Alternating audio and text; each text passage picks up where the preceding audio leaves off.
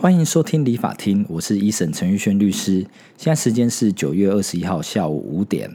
然后我这礼拜感冒了，所以喉咙的状况不太好。如果等下有什么咳嗽或声音真的烧瞎，请大家见谅。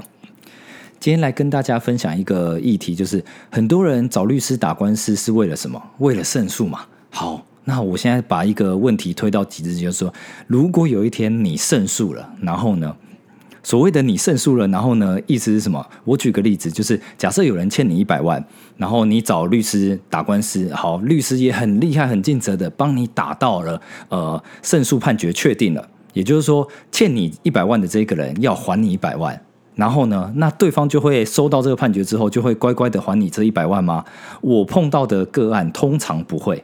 什么叫他们不会？不是说，哎，法院不是都已经判他要还我一百万了，那他不还是什么意思？就是。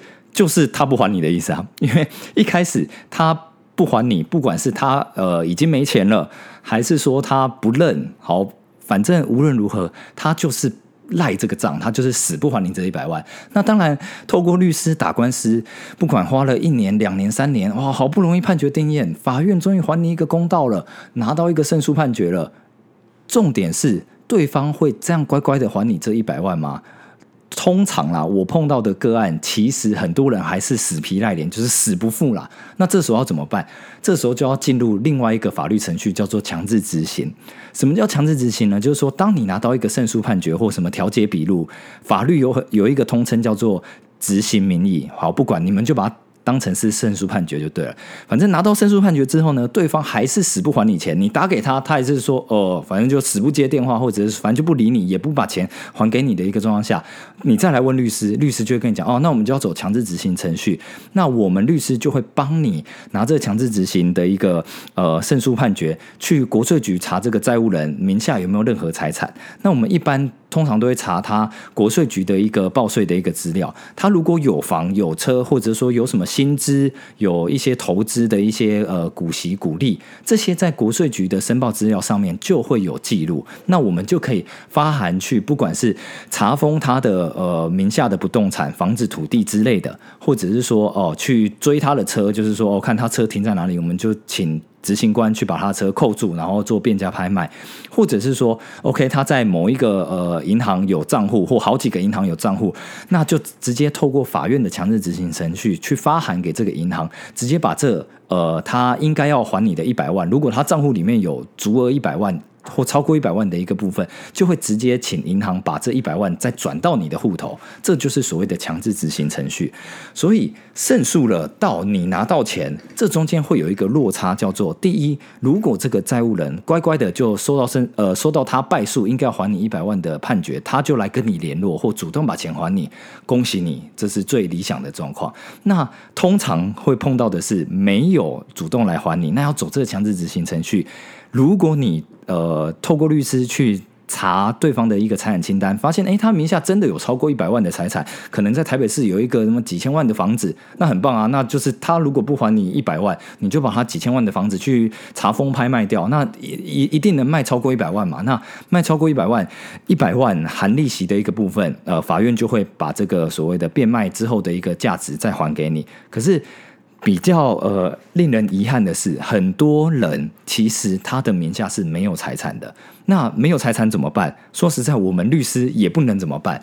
我举一个例子，以前呃有一个欠税大户很有名，叫做孙道存，就是呃名媛孙云云的爸爸。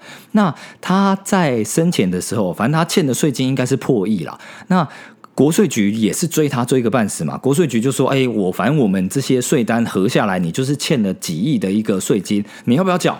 孙道存就说：“哦，我就是不缴，你能奈我何？”强制执行就是国税局透过呃强制执行程序，当然国税局的强制执行程序叫做行政执行，可是一样的意思，就他也只能去追孙道存名下的财产。你看孙云云他自己也很有钱嘛，也就是说他女儿很有钱。然后呢，他也不能因为孙道存，也就是爸爸欠国家税，他就去强制执行孙云云的财产，所以是两码事。也就是说，孙道存自己欠的钱，国税局也只能去查封孙道存名下的一个财产。那当然，如果是欠税，呃，税法上面有规定说，他还能具体管收孙道存，也就是说，他可以把他。抓去关啊，意思就跟抓去关一样，他就把他抓去关个可能一个月两个月，你要不要还？你不还我就继续具体管收你。那很多他就说好了，那我缴一点点，你就不要再具体管收我。那这是。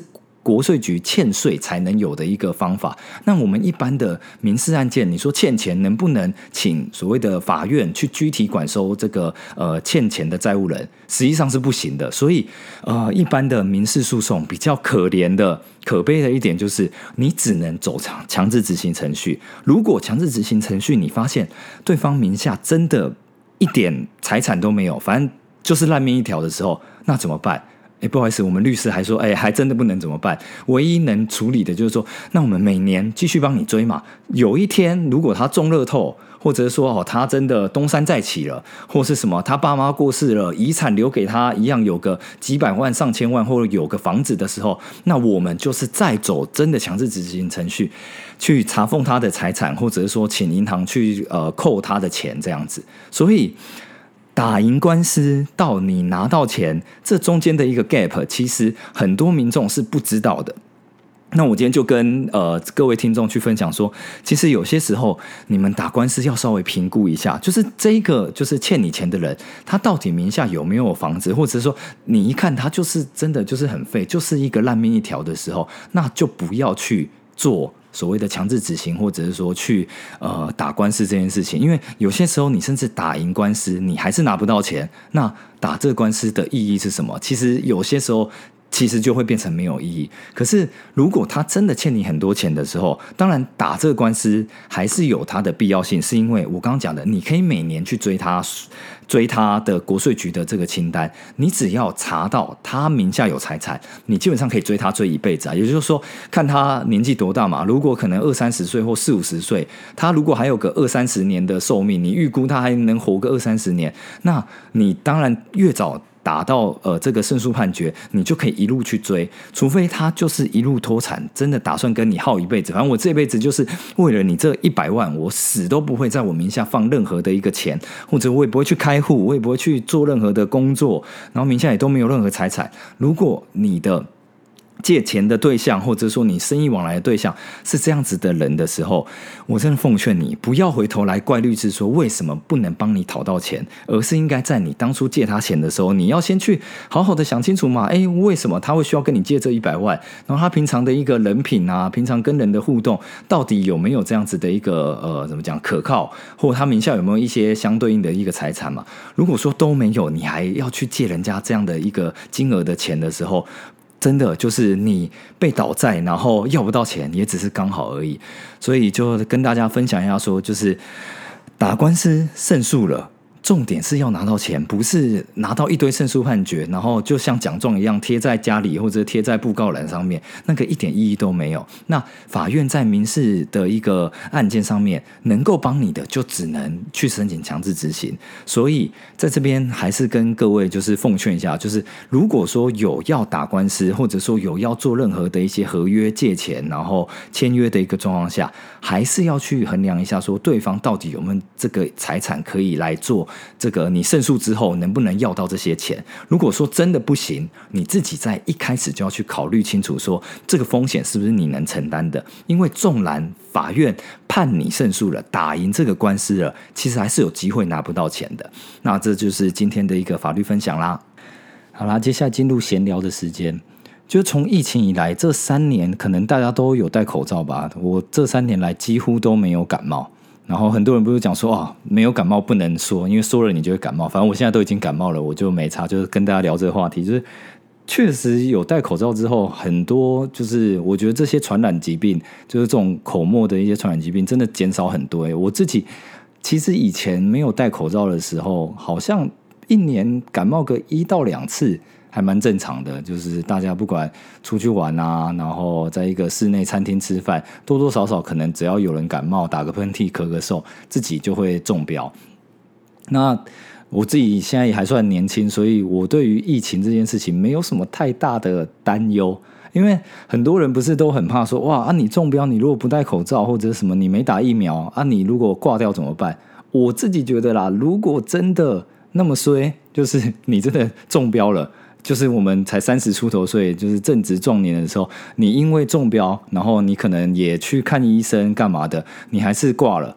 那我觉得这就是命，不是吗？就是你要你要防范到什么程度？你说口罩全部戴好，然后都足不出户，我自己觉得这其实不太现实啊。如果真的这什么百万分之一、千万分之一的几率，就像人家不是说走走在路上被雷打到，你如果真的被雷打到，被雷劈劈死了。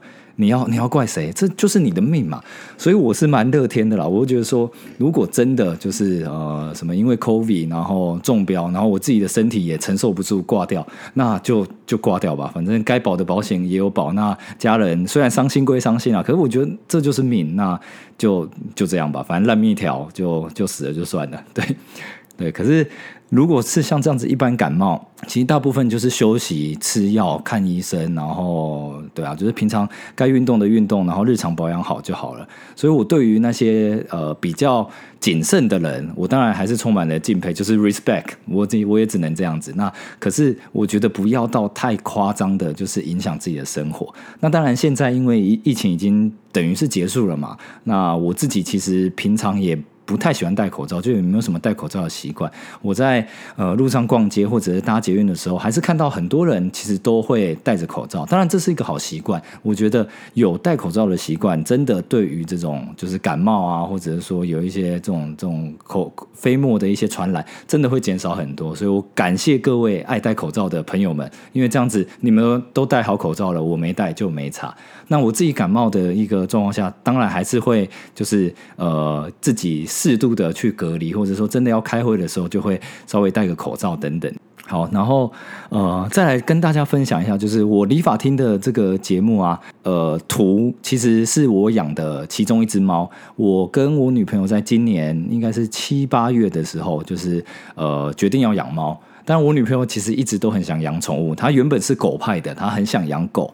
然后我自己比较偏猫派，因为我觉得就是养猫相对轻松吧。因为看一些网络影片啊或文章，不是都讲说啊，猫就是很像很像情人，或者很像女生，就是它要来黏你、找你、需要你的时候，它会来。那可是其实平常你也不太需要陪伴它，然后它也会自己呃，就是啊自己上厕所啊，自己很爱干净。饿的时候，你就是呃给它饲料，或者它来蹭你，然后它来讨摸的时候，你就摸摸它。然后你平常要上班，甚至说你要出国玩个一个礼拜，它也都都可以，反正就是都都不用你每天遛它。可是，如果是养狗的话，感觉啦，就是对狗好一点的话，几乎可能两三天，或者甚至是每天就要遛个一次、两次之类的。我们现在都还在努力打拼的一个阶段，你真的要我每天遛一次狗，我都觉得哇，真的是有点困难。就是以前就想说，哇，我要每天去健身房健身都做不太到了，还要每天去遛狗，我真的觉得不要找自己麻烦。所以我就一直极力的说服我女朋友说，如果真的要养宠物，我们先养猫好不好？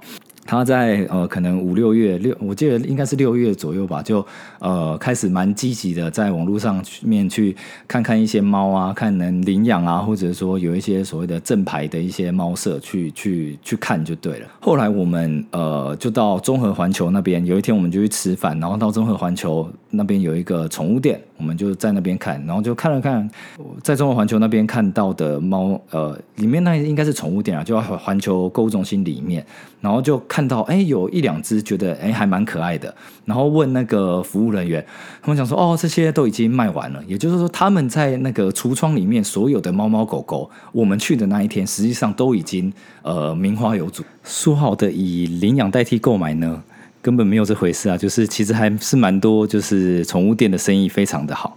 那我们那天当然就觉得说，好吧，那既然呃没没这个缘分，那就算了。那可是我们那一天其实主要就想说啊，去看看有没有适合自己的，或者是看的投缘的一个猫或狗这样。那我女朋友后来就在 Google 上面就看到，哎，附近好像有一间猫舍，那他就去呃看了一下，那然后说，哎，附近好像有一个五分钟车程以内的，还有一间，我们就去看了。我们那天去看。之后，呃，我自己是有稍微研究过啊，就是曼赤肯这个品种的猫，听说是最亲人，就是最像狗的猫。然后我，所以我自己觉得说，如果真的要养猫的话，我还是希望说它能够比较亲人一点。然后虽然它可以独立自主，就是不用太太要人陪，可是如果我真的想跟它互动，或者是说我真的想要跟它呃玩的时候，它不要真的就不理我，然后还是亲人一点会比较好。所以听说曼赤肯这个品种就是一个比较亲人的猫。然后呢，我就去了之后，就问那个猫舍说：“哎，他们有没有曼赤肯？”然后他就呃指了一一一些一些橱窗，就说：“哦，这一区都是曼赤肯。”然后里面呢就有一只，就是反正我看到我就觉得说：“哎，他会来主动的呃，就是看我，然后就会伸出手啊，就是会想要跟我玩，跟我互动。”我当下心里就决定说：“如果……”要的话就是它了，然后那时候我女朋友看了一下之后，她还看了其他的一两只，她说：“哎，你不觉得这只很可爱吗？你不觉得这只很棒吗？”我说：“嗯，呃，不要。我如我说如果要的话，就是上面那一只，因为我女朋友也觉得这只也 OK 啦，只是她可能当下没有到那么觉。”觉得就决定是你了的那种感觉，可是我那个时候就觉得说，哇，他竟然会主动跟我互动，跟就是有点像讨摸的那种感觉，我就我自己心里就已经决定了，就决定是你了。这样，那我女朋友也没有意见，所以其实我们当下就就签下去了，就就说好，反正就就决定要买。后来就是呃，把它就是签下去之后。从签下去那天到带回家，其实中间又隔了快一个月。反正这就是有有一些曲折离奇的故事，这之后再跟大家讲。反正总而言之呢，理发厅的这个呃封面照就是这只呃小猫猫，它是一只小公猫曼赤肯，然后它的名字叫 Q B。它的名字的由来就是丘比特的呃名字，它是一只很可爱、很亲人的一只小猫猫。所以大家如果有呃怎么讲，如果喜欢猫的，我之后可能也会在粉丝专业上面分享一下它的一些照片，或者是说一些影片。那其实我女朋友后来隔应该隔不到一个礼拜吧，她又订了另外一只猫。一只女生，小女生，那她的名字叫做阿妮，然后她也是一只曼赤肯，可是它是长毛的，Q B 是短毛的曼赤肯，然后阿妮是长毛的曼赤肯，然后阿妮真的是超级无敌可爱，我讲的超级无敌就是真的超级无敌可爱，它超级就是呃。很像布娃娃，就是它完全不会，不会有什么那种一直喵喵叫，然后很吵的那种，然后个性也超好。每一个人想要摸它就摸，然后你把它抱起来，它也不会呃拼命挣扎或干嘛，顶多就是它真的很抱太久，它不太舒服，它会喵。小小的喵一声，然后就没了。就是连去打预防针，它连叫或者是说连挣扎都没挣扎，连我们兽医都认证说，哇，它真的就是个性超好。所以就是反正就是真的太太棒了啦。就所以呃，我完全不后悔，或者是说不对啊，就是完全不后悔有养猫这件事情。所以。还蛮就是建议大家，如果说呃想要养宠物的，当然我自己还是推行就是以领养代替购买，或者说真的你想要去用购买的一个方式，真的还是要找就是所谓的合法的一些就是宠物店，因为其实现在。政府其实都有在动保法的一个规定上面，其实都有去规范一些所谓的不管狗舍、猫舍的这些繁殖的一些牌照了。那尽量不要去找非法或者这种私人的一个繁殖场，因为这样子对于这些宠物动物的一些保障，或者是说甚甚至有一些是用不人道的一个方式在做繁殖，真的是很替这一些就是呃小猫猫、小狗狗们觉得心疼。所以能够用领养的方式最好，因为真的还是有很。多无辜的这些小狗狗、小猫猫，真的是需要一个呃好的主人家，可以来让他们有一个比较舒服的一个环境。那如果说真的很想要一些比较所谓的协同狗、协同猫，那或许还是需要去一些比较正牌的一个繁殖场去做一个购买的一个动作。可是无论如何，不论是用领养还是用购买的方式。最重要的就是你真的要把它当成自己的小孩，去对它完全的一个负责。那我自己现在养猫养了呃一个多月。虽然半夜有时候会被他们吵醒，然后有时候会很担心他们，哎，怎么呃，好像活动力下降啊，或者吃饭吃的不够多等等，就会觉得说，哇，真的很像一个猫奴，你就会每天就会心挂在他身上，觉得说，哎，他有没有呃好好吃饭啊，然后上厕所有没有好好上厕所啊，然后会帮他清猫砂，那边真的就会变铲屎官。可是。一切都是值得的。你只要看到它，这就是哦，会来蹭你，然后或者睡觉的时候会陪睡，你会觉得说哇，真的是太可爱了。反正总而言之，就是目前的体验其实都蛮棒的。好啦，今天的节目就到这边啦。各位如果有任何法律问题、宠物问题，或者是是任何问题，欢迎给我留言，然后再给我一个五星评论。那今天节目就到这边，先这样，拜。